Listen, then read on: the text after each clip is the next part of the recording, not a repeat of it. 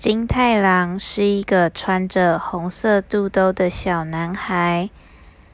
他和妈妈住在深山里，才刚学会走路没多久，就每天跑去和动物们玩相扑。虽然金太郎还是个小男孩，但身体越来越强壮。后来，和动物们相扑时，甚至没有任何一个动物能赢过他。大家都很佩服有强大力量的金太郎。不过，金太郎没有因此而变得骄傲。他向不同的动物学习他们各自最擅长的技能。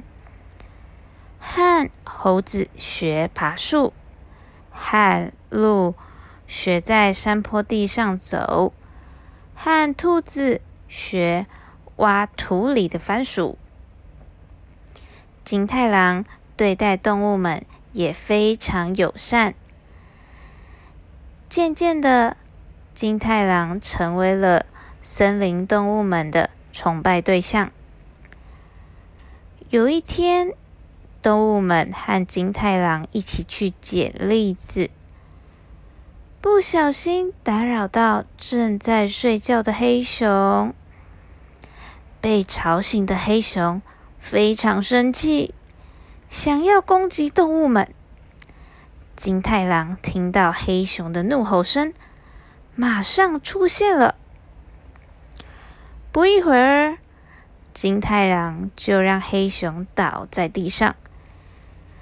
他惊人的力量，连黑熊都觉得不可思议。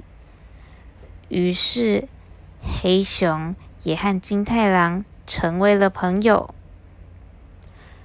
金太郎在回城的路上遇见了一位武士，他正在为不能过桥而烦恼。